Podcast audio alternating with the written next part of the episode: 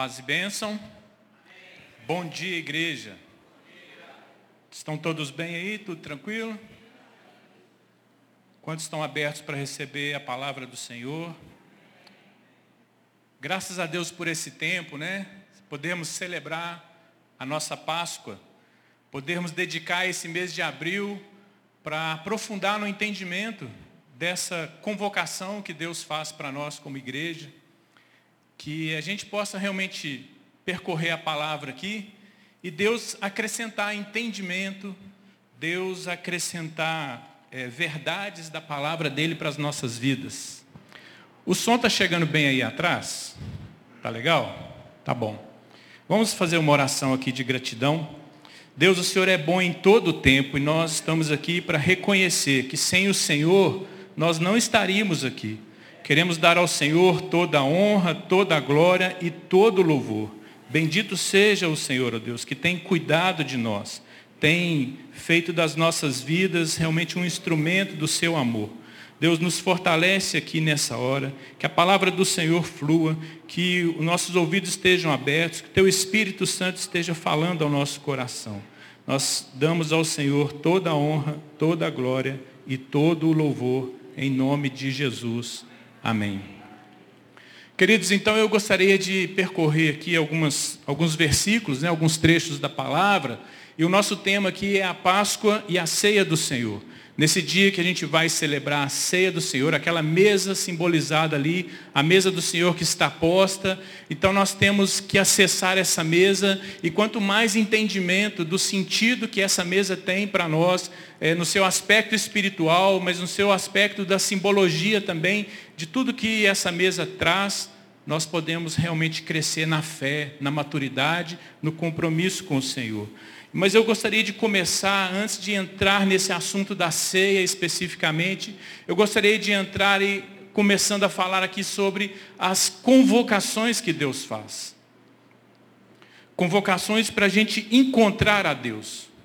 Desde a criação, lá em Gênesis, quando a gente vê Deus criando todas as coisas, nós encontramos ali uma palavra que nos diz que Deus estabeleceu convocações quando a gente lê ali em Gênesis verso 1, capítulo 1, verso 14, nós encontramos este versículo dizendo: haja luminares no firmamento do céu para separar o dia da noite. Sirvam eles de sinais para marcar estações, dias e anos.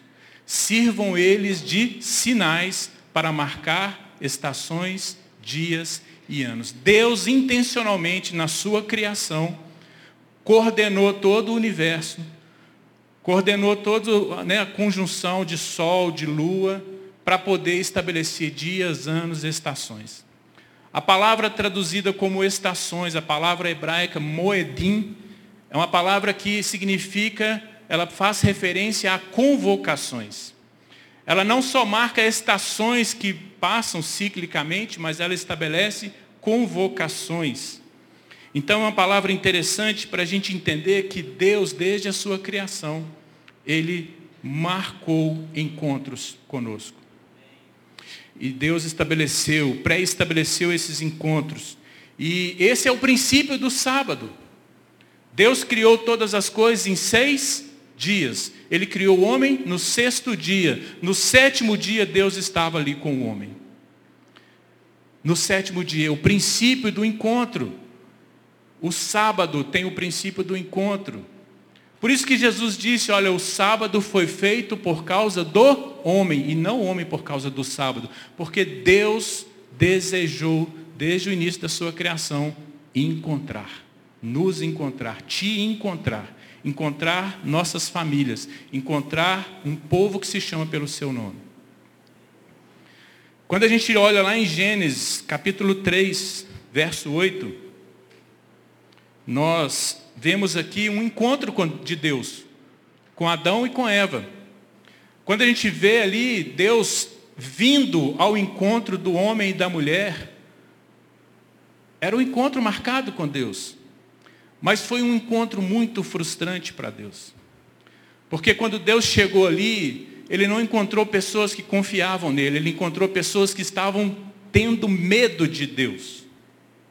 Quando Deus chegou ali, ele não encontrou pessoas que andavam na verdade, mas ele encontrou pessoas que estavam se escondendo em mentiras, escondendo as suas, a sua nudez, pessoas que caíram em pecado e se separaram de Deus. Foi um encontro frustrante para Deus.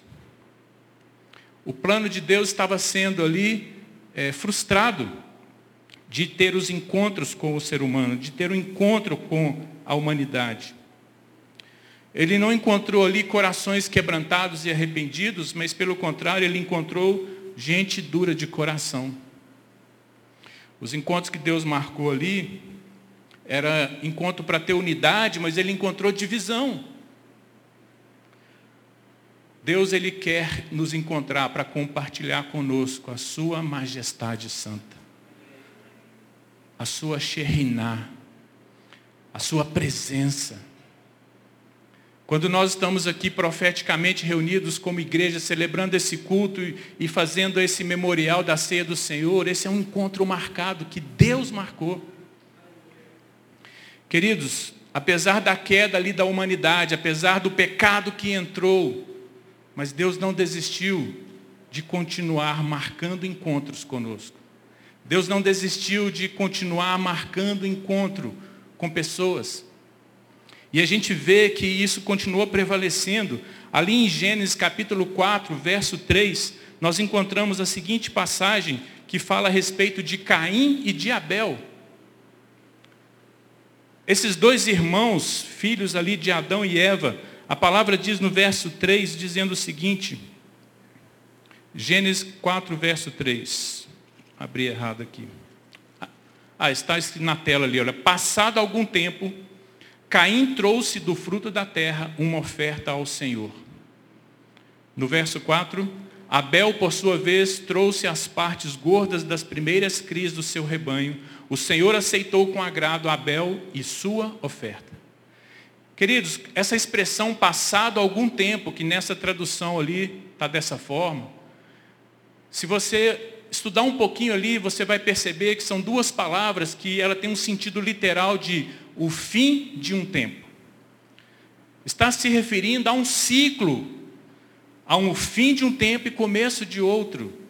Deus marcou uma convocação, Deus marcou um encontro com esses dois irmãos, Adão, Abel e Caim. E eles se apresentaram diante de Deus. Todo encontro que Deus marca é para a gente se apresentar diante dele. E nós nos apresentamos diante de Deus e uma coisa importante acontece. Nós somos avaliados por Deus. Quando estamos no encontro com Deus, nós somos avaliados por Deus. É o momento de nós também nos avaliarmos. Por isso que o princípio que Paulo dá para a ceia do Senhor é: examine-se, pois, o homem a si mesmo e coma. É preciso passar em revista o nosso coração no encontro com o Senhor e podermos avaliar os caminhos maus que de repente tomamos e encontrar o lugar do arrependimento. É preciso avaliar o nosso coração e alinhar com os propósitos e planos de Deus para as nossas vidas. Os encontros marcados com Deus são poderosos, queridos. Mas nós podemos também sair com um coração entristecido, com um semblante fechado, carregado, como foi o caso de Caim. Um coração endurecido. É uma bênção ter um encontro com Deus. É uma bênção celebrarmos as convocações de Deus. É uma bênção celebrar a ceia do Senhor. Mas será ainda mais abençoado se o nosso coração estiver pronto para ser avaliado, quebrantado, curado, sarado, restaurado, avivado, fortalecido, encorajado no Senhor. Amém? Essa é a verdade das convocações que Deus faz. Deus, ele convoca, queridos, os encontros de Deus, eles são solenes, ou seja, ele tem o seu cerimonial.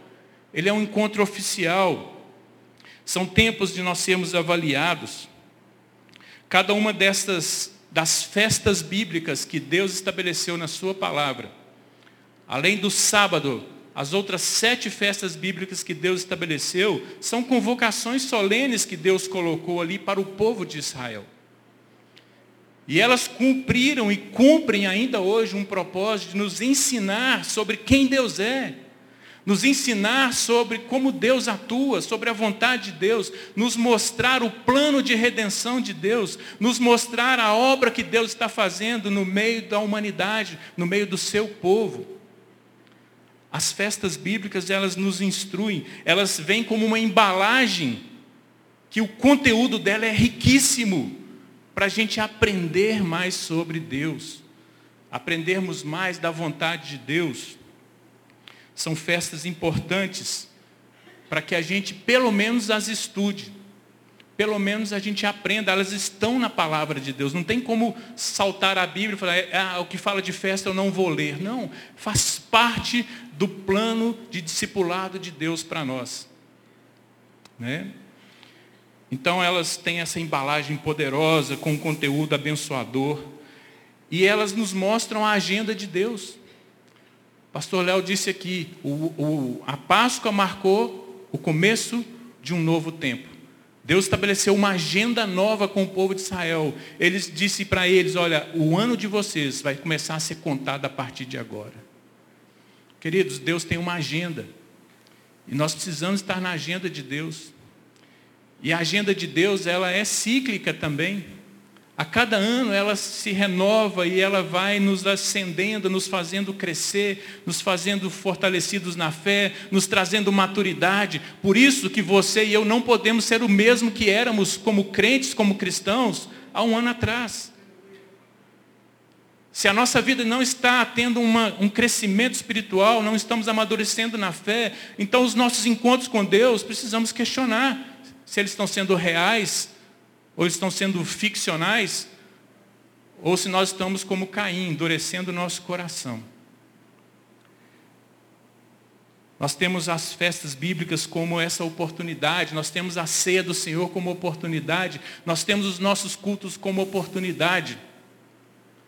Deus nos deu a liberdade em Cristo agora, querido, de marcarmos encontro com Ele. Desde o nosso lugar secreto no quarto, até quando nós nos reunimos como povo de Deus e marcamos, esse é o nosso culto, essa é a nossa vigília, esse é o nosso célula, esse é o nosso lugar de oração, esse é o nosso lugar de celebrar a Deus. Deus marcou os seus encontros, mas nós hoje podemos marcar encontros com Deus também. E diante desse princípio que Deus marcou os seus encontros desde o início, desde que ele estabeleceu a criação, nós podemos olhar como se fôssemos olhando do ponto de vista de Deus, Deus já pré-estabeleceu a Páscoa e a ceia do Senhor. E elas foram concretizadas, elas foram consumadas no reino em Cristo Jesus. Você entende? Quando Deus estabeleceu dias, anos, convocações, estações, Deus já estava olhando para a Páscoa do Senhor. Para essa Páscoa que Jesus seria o Cordeiro Pascal, o Cordeiro de Deus que tira o pecado do mundo. Para essa Páscoa que daria origem a esse momento tão especial para nós como corpo de Cristo, que é o memorial da ceia do Senhor. Bênção demais, queridos, nós entendermos que Deus é exato na, na sua criação, Deus é, ele é organizado e Deus tem domínio e governo sobre todas as coisas. E nós estamos na mão desse Deus que governa com justiça, com equidade, com santidade, com poder, com graça. Que maravilha. Vamos ler o que Paulo escreveu em Efésios, no capítulo 1, de 3 a 10, eu gostaria de ler esses versículos com você. Está escrito: Bendito seja o Deus e Pai de nosso Senhor Jesus Cristo, que nos abençoou com todas as bênçãos espirituais nas regiões celestiais em Cristo porque Deus nos escolheu nele antes da criação do mundo para sermos santos e irrepreensíveis em sua presença. Em amor nos predestinou para sermos adotados como filhos por meio de Jesus Cristo, conforme o bom propósito da sua vontade para o louvor da sua gloriosa graça, a qual nos deu gratuitamente no amado. Nele temos a redenção por meio de seu sangue, o perdão dos pecados, de acordo com as riquezas da graça de Deus, a qual ele derramou sobre nós com toda a sabedoria e entendimento, e nos revelou o mistério da sua vontade, de acordo com o seu bom propósito que ele estabeleceu em Cristo, isto é, de fazer convergir em Cristo todas as coisas, celestiais ou terrenas, na dispensação da plenitude dos tempos. Queridos, essa palavra de Paulo é poderosa. Ela nos fala dessa plenitude dos tempos que chegou em Cristo, a partir de Cristo. Na plenitude dos tempos foi que Cristo veio, nascido de mulher.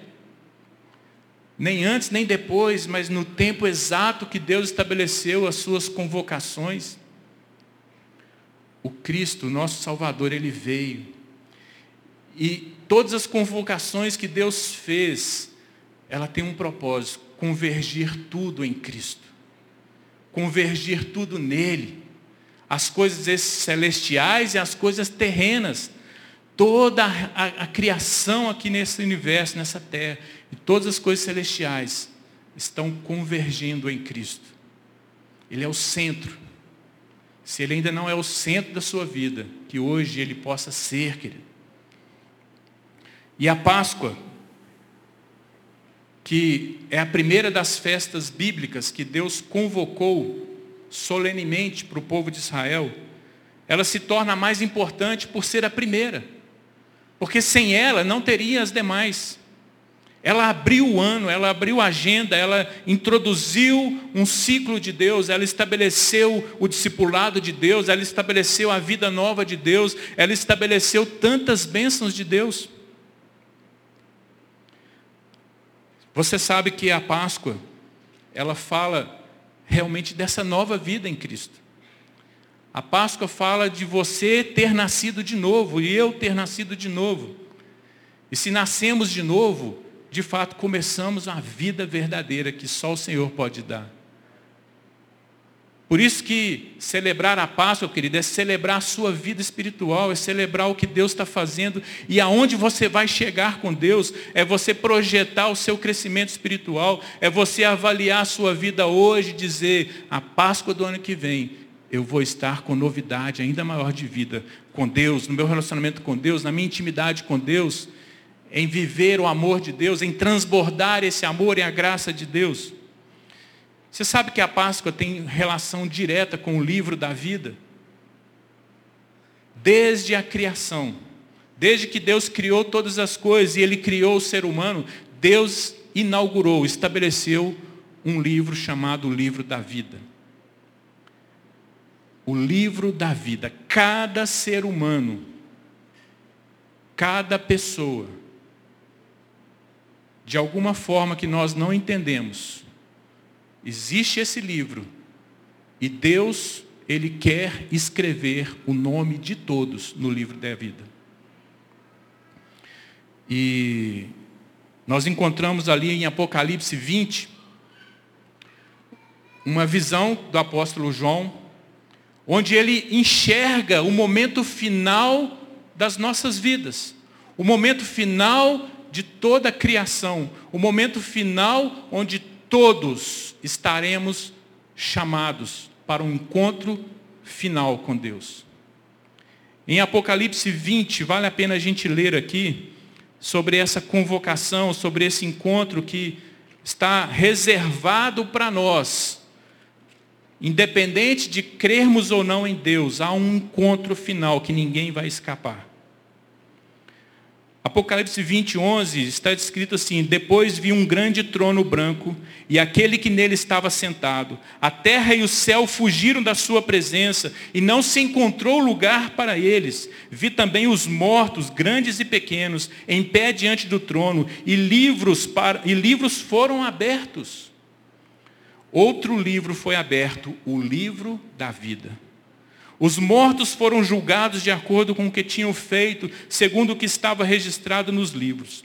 O mar entregou os mortos que nele havia, e a morte e o Hades entregaram os mortos que neles havia. E cada um foi julgado de acordo com o que tinha feito. Então a morte e o Hades foram lançados no lago de fogo. O lago de fogo é a segunda morte. Aqueles cujos nomes foram encontrados no livro da vida foram lançados, não foram encontrados no livro da vida, foram lançados no lago de fogo. Queridos, quando nós estamos celebrando a ceia e esse memorial, nós estamos confiando que o nosso nome está arrolado no livro da vida. Nós estamos celebrando que nós temos acesso a esse livro da vida por méritos de Cristo. Que bênção. Mas existe essa realidade, querido, que tem nomes que não estarão lá escritos. Que o meu nome e o seu nome não estejam fora desse livro da vida. Em Apocalipse 3,5, quando Jesus estava falando à igreja de Sardes, ele disse o seguinte ali: Você tem aí em Sardes uns poucos que não contaminaram as suas vestes. Eles andarão comigo, vestidos de branco, pois são dignos. O vencedor será igualmente vestido de branco. Jamais apagarei o seu nome do livro da vida, mas o reconhecerei diante do meu Pai e dos seus anjos. Que bênção, querido, termos encontros com Deus Encontros que antecedem o encontro do juízo final. Encontros que nos preparam para essa redenção final. Encontros que Deus nos chama para esse lugar de quebrantamento, de arrependimento, de alinhar o nosso coração, de sermos uma igreja santa, madura, unidas no Senhor. Mas eu quero dar essa palavra de encorajamento para nós aqui.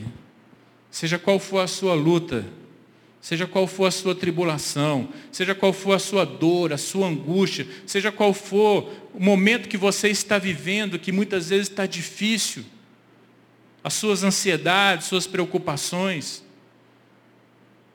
nós temos que nos apegar a essa palavra de encorajamento de Jesus. Nós temos que continuar nos rendendo a Ele. Nós temos que continuar vestindo essas vestes brancas que representam a santidade ao Senhor. Nós temos que continuar realmente perseverando, porque Ele está olhando o nosso coração. E Ele é que nos garante que jamais vai apagar o nosso nome do livro da vida. Mas nós precisamos ser como esses poucos de Sardes, que estavam ali perseverando, apesar de muitas coisas contrárias. Mas eu preciso deixar essa palavra de alerta para você que está aqui hoje. Se você não está vivendo uma vida que realmente os seus dias são contados por Deus como dias que foram vividos com Deus e para Deus, dias que você entrou na presença de Deus, você precisa achar esse lugar de encontrar o Senhor Jesus. Você precisa se render a Ele. Você precisa entregar a sua vida para Ele, confiar nele, deixar ser tratado por Ele. Reconhecer que você não pode sair do buraco que você entrou. Você precisa dessa ajuda que só o Senhor pode te dar. A primeira Páscoa que Deus estabeleceu ali com Israel foi a Páscoa que Deus orientou a Moisés a estabelecer ela está realmente registrada ali no livro de Êxodo, no capítulo 12. Eu queria ler de Êxodo 12, de 1 a 20 com você. Êxodo 12, 1 a 20.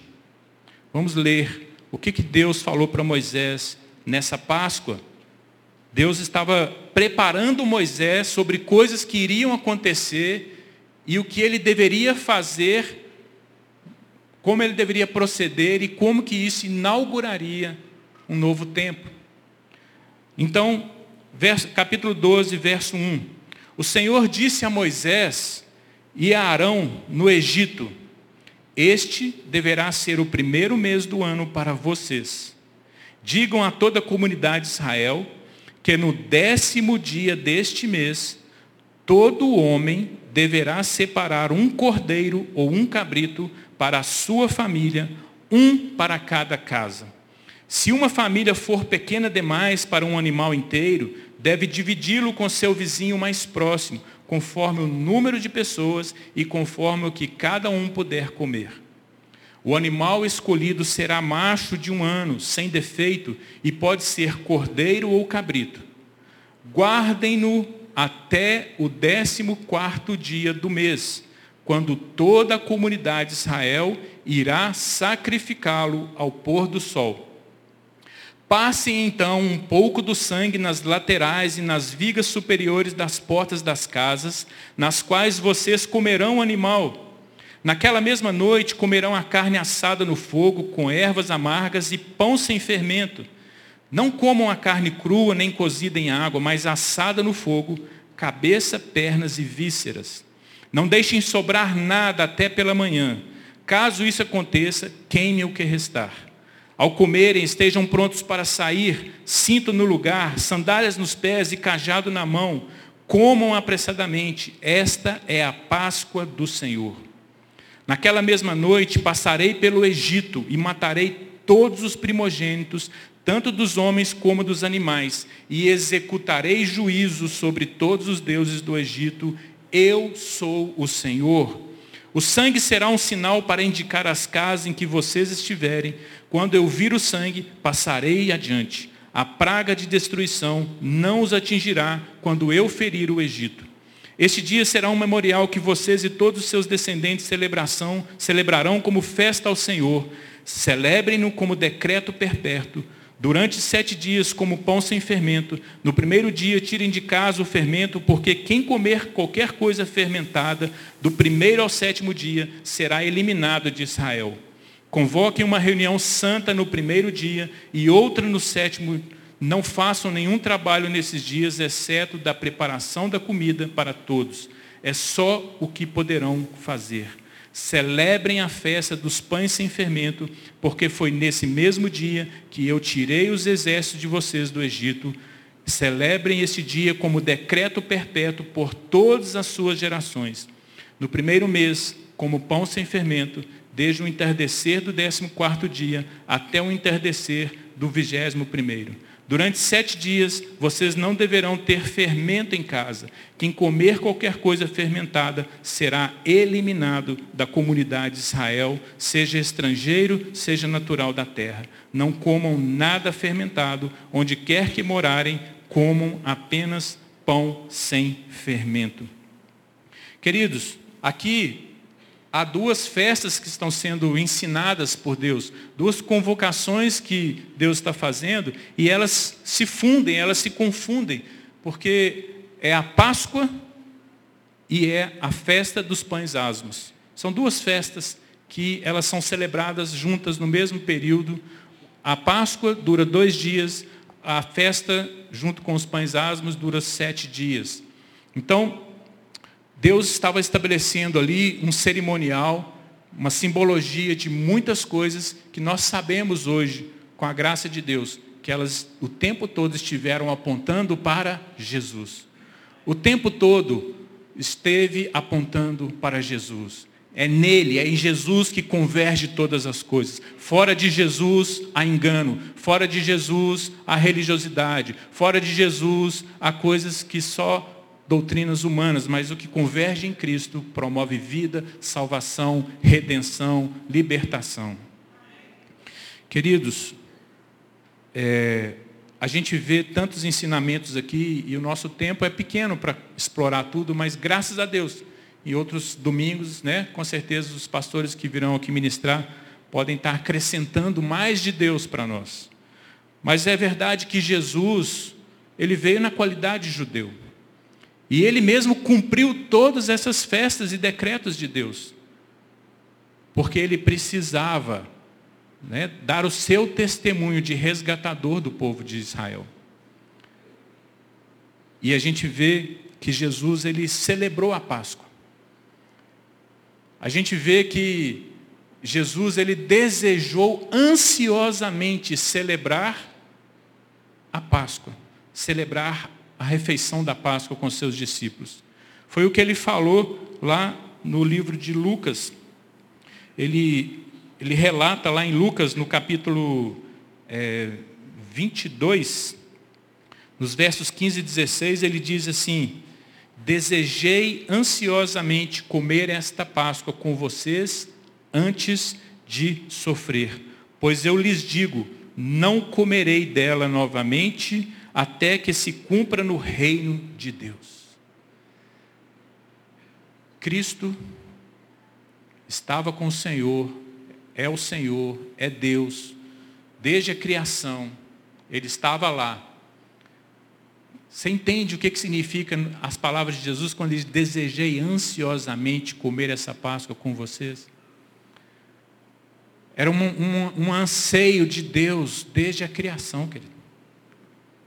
Sabendo que o pecado iria enganar, iria seduzir, que o homem iria cair, Deus desejou descer à forma humana, reduzir, tirar a sua glória divina para caber numa glória meramente humana. Desejou ansiosamente te encontrar desejou ansiosamente que esse memorial chegasse a nós. Ele desejou. Então, a gente vê, queridos, que alguns elementos da Páscoa ali, o que mais se destaca é a figura do cordeiro, né? O cordeiro que deveria ser morto na Páscoa. Aquele animal que deveria ser morto na Páscoa. Aquele animal macho de um ano sem defeito. Ou seja, não podia ter mancha na pele, não podia ter nenhum tipo de doença, não podia ter nenhum osso quebrado, tinha que ser perfeitinho. Esse animal tinha que ser separado, tinha que ser morto. O seu sangue, um pouco do seu sangue passado nos umbrais da porta, na viga da porta, né? uma, um apontamento mesmo para a morte de Cristo uma indicação da cruz, uma indicação do precioso sangue de Jesus que foi derramado. O sangue que cela a minha vida e a sua vida. O sangue que nos garante a vitória sobre a segunda morte. O sangue que nos garante o poder da ressurreição, que ressuscitou a Cristo, o poder do, do Espírito Santo. Você já parou para pensar por que, que no décimo dia, a Páscoa era, no, de, no décimo quarto dia, era o dia da preparação da Páscoa. No dia 15, era o dia da festa da Páscoa, era o primeiro dia da festa e era o primeiro dia da festa dos pães asmos. Mas Deus ordenou que no décimo dia, ou seja, quatro dias antes, o cordeiro fosse separado. Você já parou para pensar por que Deus fez isso? Quando eu era criança, quando eu era pequeno, criado no interior, e acho que quem tem aí a minha faixa etária acima de 45, 50 anos vai se identificar com isso, né? Quando a gente queria comer um frango no domingo, a gente tinha que ir lá na venda e comprar a galinha viva. Não tinha esse negócio de achar o frango já pronto e assado, ou mesmo o frango já abatido em condições de você levar para casa. A gente tinha que ir na venda lá, e eu era criança, quando era domingo, dia de comer frango e assistir Silvio Santos, não era assim? A gente, os pais falavam assim, vai lá na venda e compra um frango. E às vezes a gente ia numa quinta-feira, às vezes numa sexta, a gente comprava com antecedência. A gente ia lá, escolhia o frango e vinha com aquela galinha balançando, assim, brincando na rua, né? Chegava com aquela galinha em casa. Eu morava em apartamento já. A gente deixava aquela galinha ali, ó, presa, mas convivendo com a gente na cozinha de casa. E a gente dava água para o bichinho, a gente dava milho, às vezes até brincava com ele, né? Com a galinha. Mas quando chegava, querido, na véspera, geralmente no sábado, a gente olhava para aquele bichinho e dava até dó, porque a gente passou a conviver com ele. A gente passou a ver que aquilo ali era o meu alimento. Mas o que, que a gente fazia? O desejo de comer era maior, né? Então a gente matava. A gente ia ali, quebrava o pescoço. Eu fazia isso quando criança, era, era parte da cultura. Quebra o pescoço, faz o cortezinho ali para sangrar, tirar todo o sangue. Depois a gente punha a galinha na panela para poder né, dar uma, escaldada, tirava as penas, partia, limpava, no dia seguinte todo mundo comia. Queridos, agora imagina a realidade de Deus falar, separa um cordeiro, um animalzinho de um ano. Você vai conviver com esse bicho quatro dias na sua casa. E toda vez que você olhar para esse animalzinho, você vai saber que ele vai morrer no seu lugar. Que ele é um inocente. Ele não tem nada a ver com a sua vida, mas o sangue dele vai ser derramado para que você viva, para que a sua casa viva, para que a morte não entre na sua casa. Entende o que Deus queria provocar ali? Deus queria provocar um entendimento, querido, que a nossa salvação ela tem um preço altíssimo. E a convivência com aquele cordeirinho ali, então, né, trazia essa consciência. E trazia também um desafio de confiar no Senhor. Porque você olhava para uma coisa natural, que é um bicho, e falava, como que esse bicho, o sangue dele, eu vou passar aqui e ele vai me proteger? O desafio não era confiar nas coisas naturais, mas confiar naquele que ordenou fazer dessa forma, que é o Senhor. O meu desafio e o seu, quando estamos aqui para celebrar a ceia do Senhor, queridos, não é somente tomar um cálice e comer um pedaço de pão sem fermento. Mas é confiar nessa obra de redenção que o Senhor está fazendo na nossa vida. É estar consciente de que a nossa fé não está nas coisas naturais, mas está naquele que é o autor e consumador da nossa fé. A gente vê, querido, que muitas coisas Deus fez com o povo de Israel naquela Páscoa. Muita coisa Deus fez com a Páscoa que Jesus celebrou. A Páscoa que Jesus celebrou, ela foi cumprida no reino na plenitude dos tempos. Ela ganhou um significado e uma dimensão que desde o início Deus queria que ela tivesse.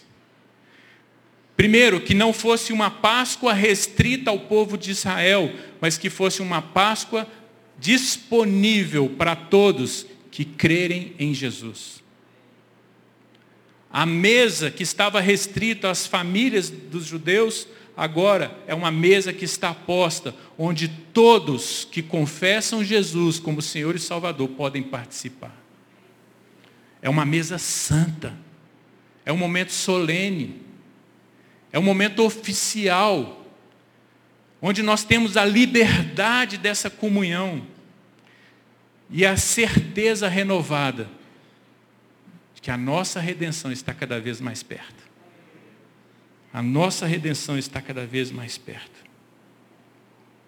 Naquela mesa do Senhor ali havia coisas especiais. Aquela mesa que o Senhor estava para celebrar a Páscoa com seus discípulos, ao longo dos anos, os rabinos, é, as interpretações das palavras de Moisés foram trazendo um entendimento sobre essas simbologias proféticas. E havia ali naquela mesa quatro cálices, quatro taças cheias de vinho. Havia ali três pães sem fermento que eram colocados juntos. E havia toda uma forma de começar e terminar essa ceia. Havia uma forma de começar primeiro com é, pegando as ervas amargas e molhando ela num, num molho que também era amargo, molhando o pão naquele molho amargo junto com as ervas amargas, e isso era comido. Foi o que Jesus fez quando deu essas ervas amargas para Judas. Ele molhou o pão e disse: Aquele que quer der esse pedaço de pão molhado é o que vai me trair. Havia toda uma forma de celebrar. E Jesus cumpriu essa forma. E essa forma tem um sentido profético. Dos quatro cálices que tinha ali, eu quero falar dos dois que Lucas destaca. Lucas destaca esses dois cálices ali. O primeiro cálice que aparece, é, alguns chamam de cálice da santificação, outros chamam de cálice da quebra de jugo. E eles estão relacionados, há muitas explicações para esses quatro cálices, mas eles estão basicamente relacionados a Êxodo 6, versos 6 e 7. São quatro coisas que Deus fala que faria pelo povo de Israel. E uma das primeiras coisas que Deus fala ali é que tiraria deles o jugo é, as, de debaixo das cargas do Egito tiraria ele desse jugo, dessas cargas pesadas do Egito. E isso é uma verdade, né? Que Deus faz conosco. Deus tira de nós as cargas pesadas, querido. Deus tira de nós o jugo maligno deste mundo. Deus tira de nós os julgos que Ele jamais planejou para a gente.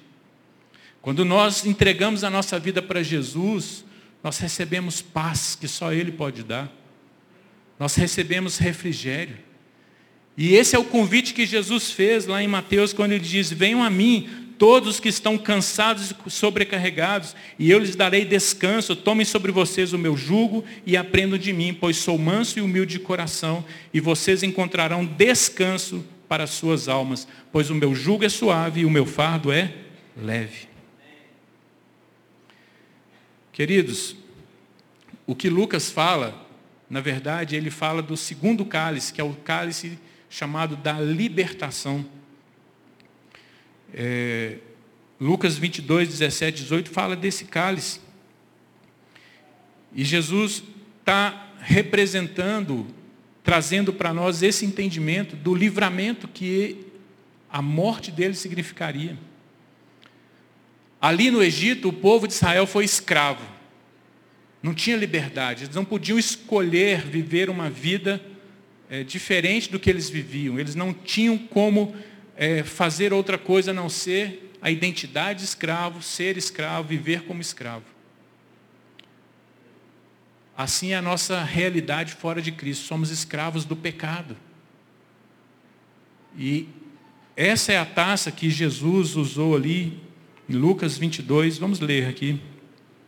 Lucas 22, verso 17, já estamos finalizando aqui.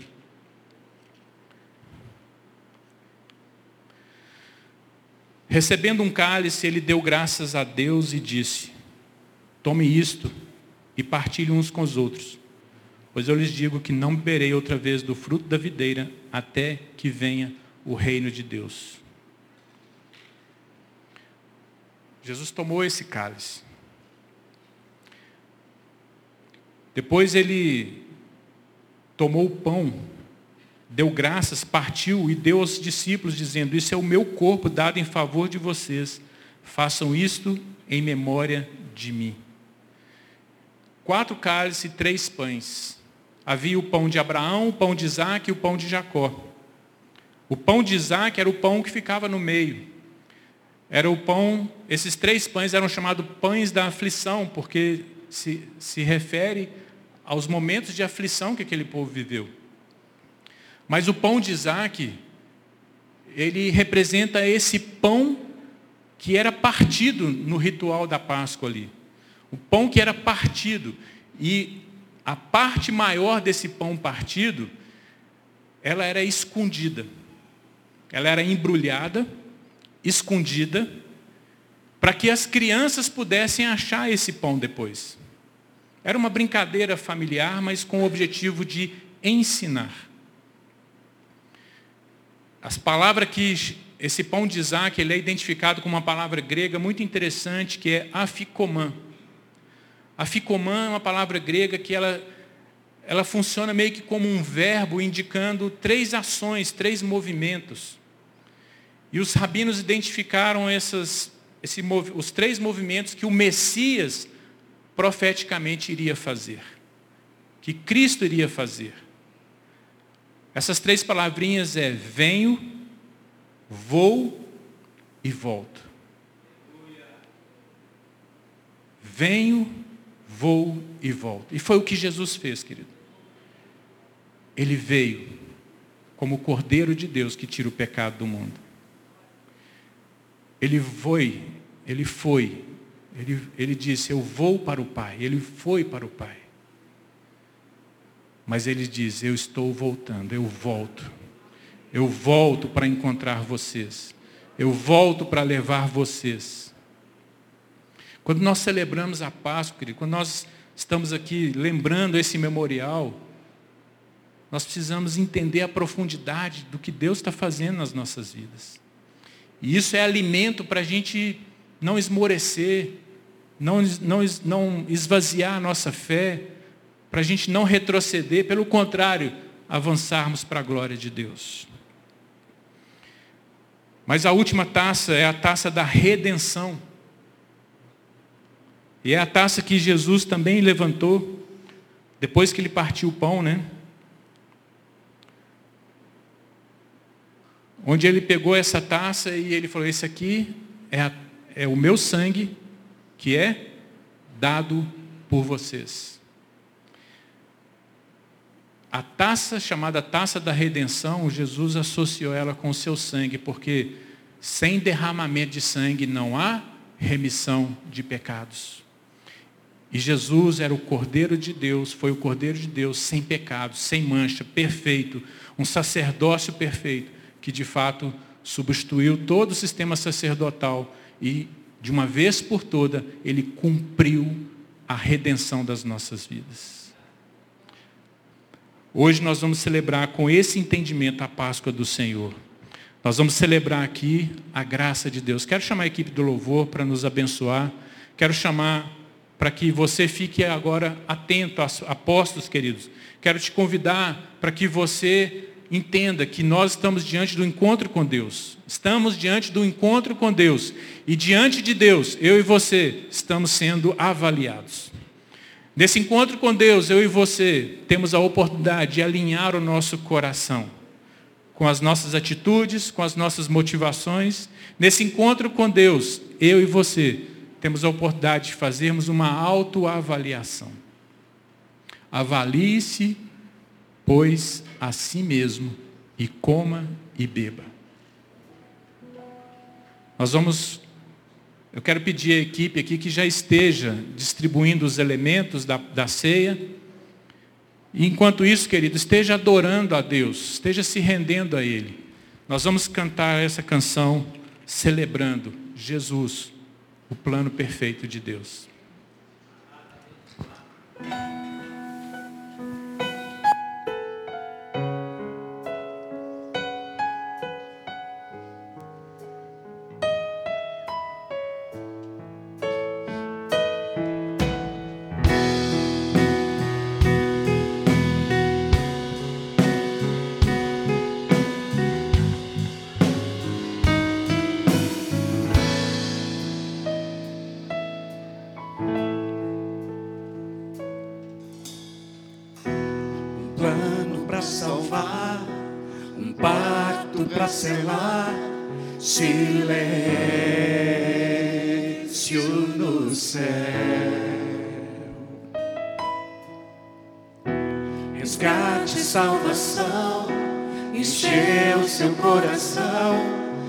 Ele fez foi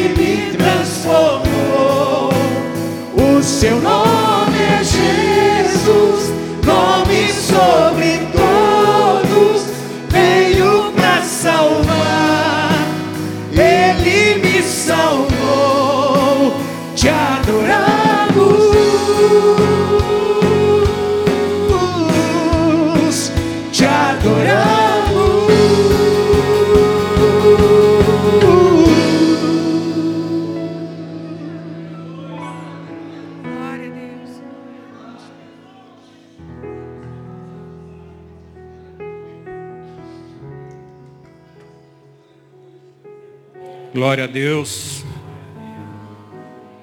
Os elementos ainda estão sendo entregues. Quem não recebeu, levante sua mão para agilizar, para que você possa receber em cima, embaixo. Acho que alguém que ainda não recebeu. Benção. Então vamos receber aqui.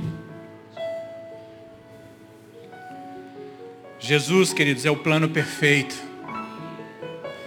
Nele nós temos esperança.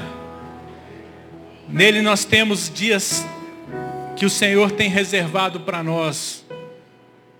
Onde Ele vai enxugar toda lágrima. Ele vai tirar toda dor. Ele vai restaurar o que está quebrado.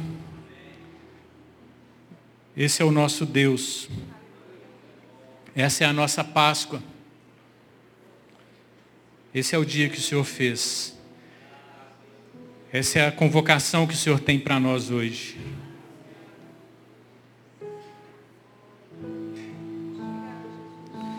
Todos receberam aqui?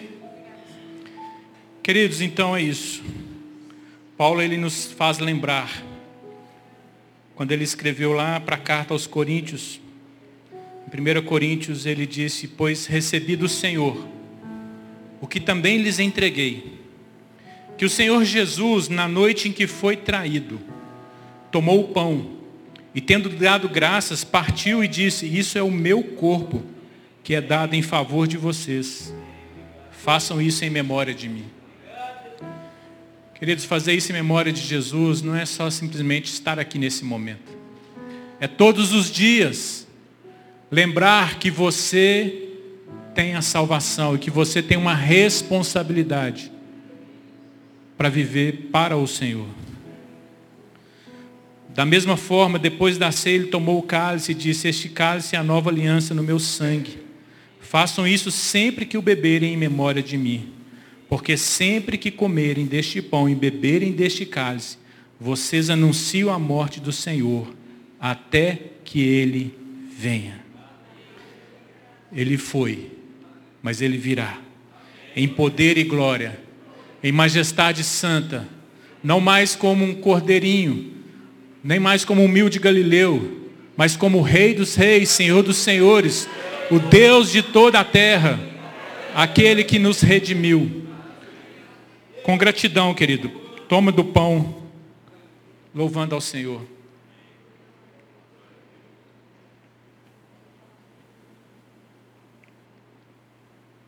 E tome do cálice, celebrando essa aliança com Deus. Aleluia, Senhor. Grande é o Senhor e digno de toda glória. Bendito seja o teu nome. Grande é a tua salvação. É o Senhor que tem nos redimido. Eis aqui, Deus, a tua igreja. Levanta esta igreja santa, próspera, servindo ao Senhor nos teus propósitos. Em nome de Jesus. Louvado seja o Senhor. Bendito seja o teu nome. Glória a Deus. Glória a Deus. Glória a Deus. Aleluia. Glória a Deus. Glória a Deus. Quero abençoar as nossas vidas aqui, queridos. Que possamos ter uma semana de vitória na presença do Senhor. Venha nesses finais de semanas com esse entendimento, celebrando a Páscoa, onde vamos ser acrescentados mais na palavra de Deus. Que o Senhor te abençoe e te guarde. Que o Senhor faça resplandecer o seu rosto sobre ti e tenha misericórdia de ti. Que o Senhor sobre ti levante o seu rosto e te dê paz, em nome de Jesus. Não saia sem cumprimentar pelo menos três pessoas aí. Obrigado, equipe. Deus abençoe vocês.